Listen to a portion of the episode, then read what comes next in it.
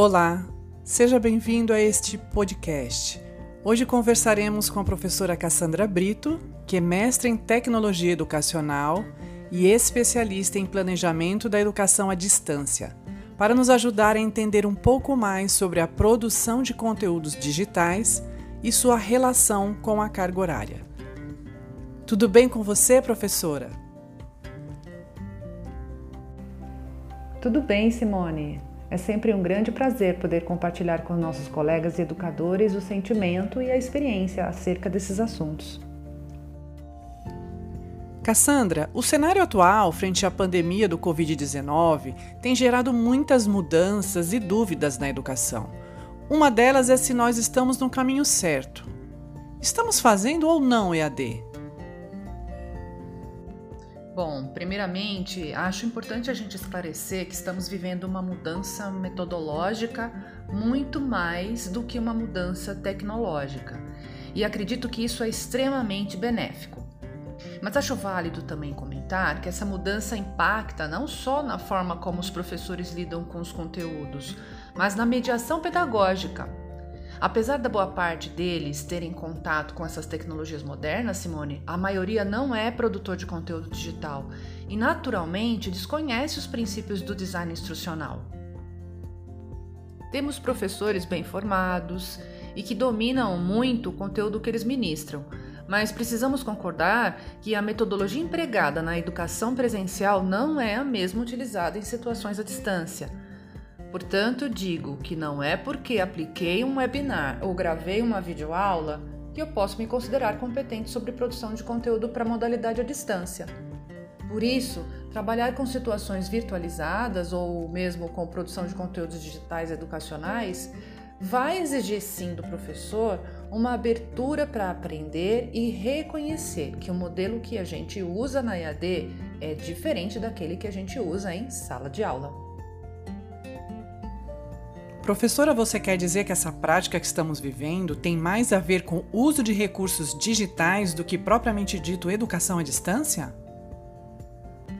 Sim, a LDB ela é clara quando diz que existem duas modalidades de educação, a presencial e a distância.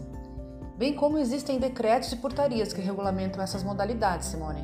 Entretanto, nesse momento, a gente precisa muito estar consciente sobre o que, que a gente pode fazer e fazer muito bem. Né? Afinal de contas, a transposição didática precisa ser muito bem planejada.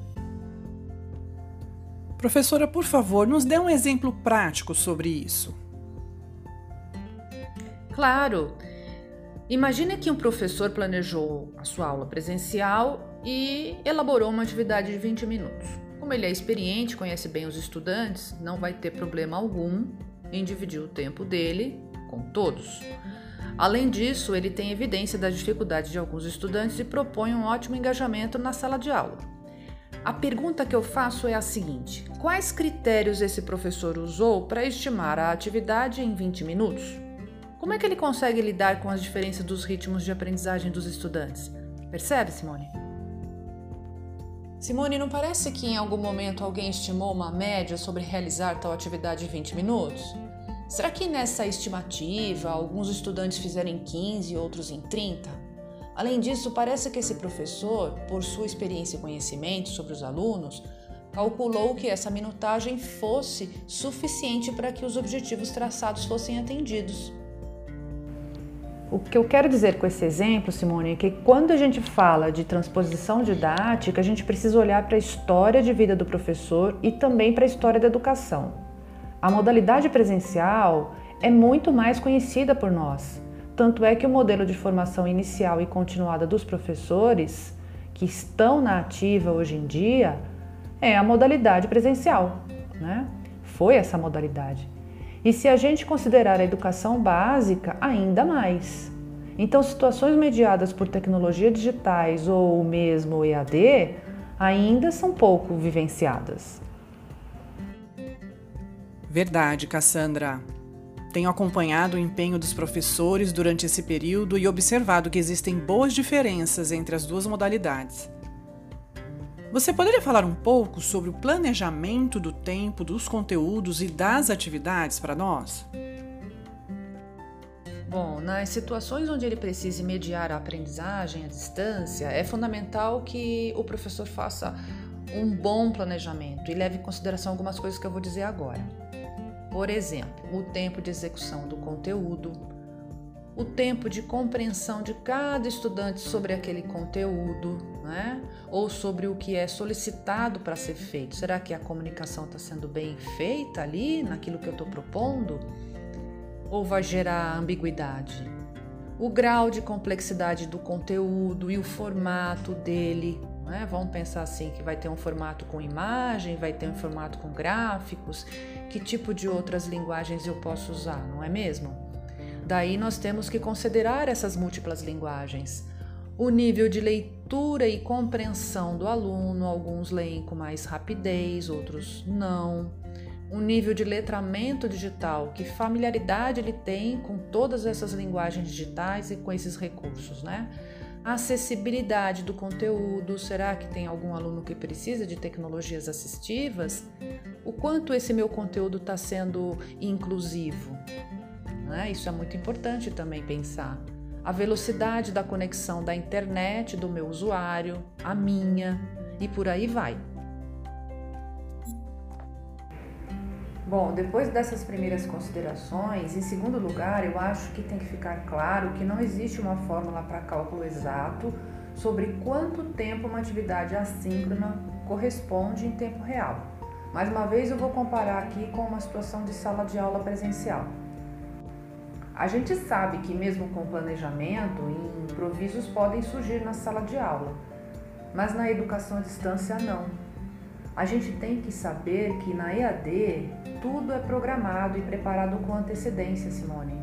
Pode até ser que a gente faça alguma substituição, né? um conteúdo, uma ação, uma atividade, né? um comunicado, mas corremos o risco de causar um grande prejuízo para o aluno.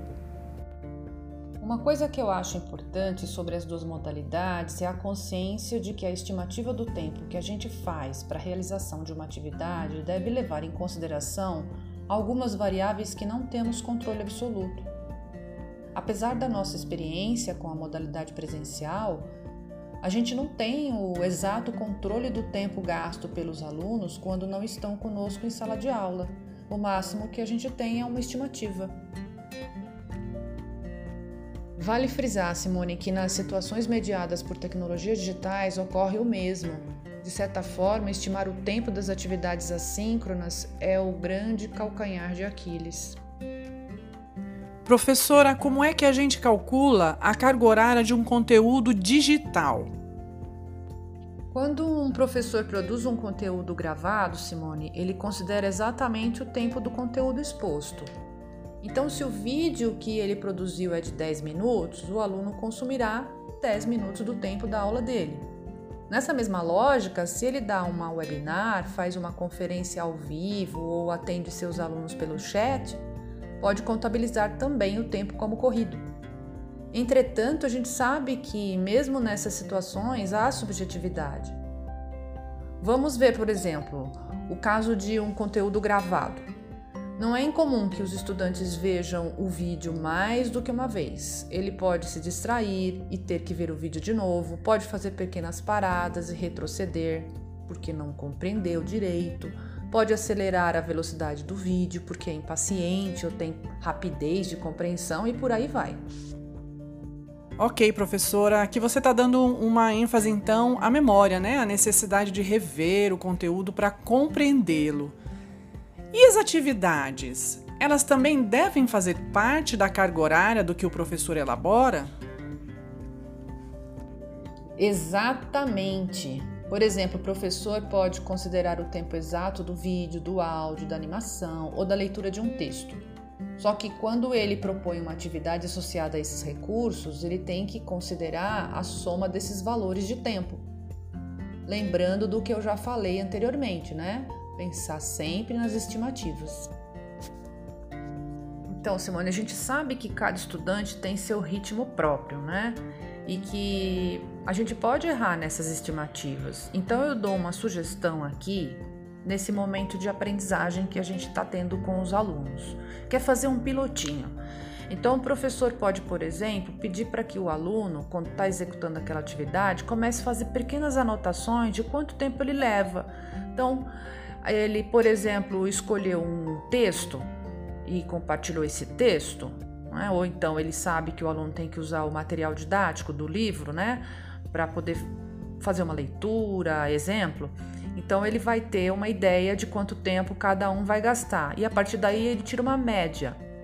Outra coisa legal também é a execução de certas atividades, que aí vai dar um pouco mais de trabalho para o aluno, então ele vai gastar mais tempo ainda. E aí você consegue fazer umas métricas melhores para saber qual atividade é mais adequada para aquele conteúdo de tempo que você tem, certo? E aí você pode associar isso às atividades que você quer que ele desenvolva para atingir os objetivos pretendidos lembrando sempre de que tem que dar uma certa gordurinha de tempo, porque como a gente trabalha com média, né, a gente dá uma gordurinha de tempo, ajuda um pouco mais para dar um fôlegozinho. Gordurinha que eu chamo de uns 20%, 20 a mais de tempo, isso já ajuda. Muito obrigada pela contribuição, Cassandra. Bom, para quem não sabe, Cassandra é minha irmã. E foi com muita honra que hoje eu a recebi para essa entrevista. Nosso objetivo é de contribuir com nossos queridos professores. Cassandra, eu espero em breve poder gravar outros materiais e desta forma ajudar nossos professores e demais público com dicas e conteúdos acessíveis. Pode contar comigo, Simone. É sempre bom compartilhar experiências e vivências, né? Ainda mais quando o assunto é tecnologia educacional. Como você sabe, eu sou fã de carteirinha. Um abraço e tudo de bom. É isso, gente.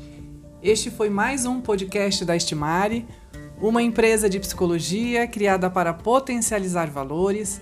Obrigada por assistir esse conteúdo. Deixe sua sugestão de tema em nossas redes sociais. Até mais!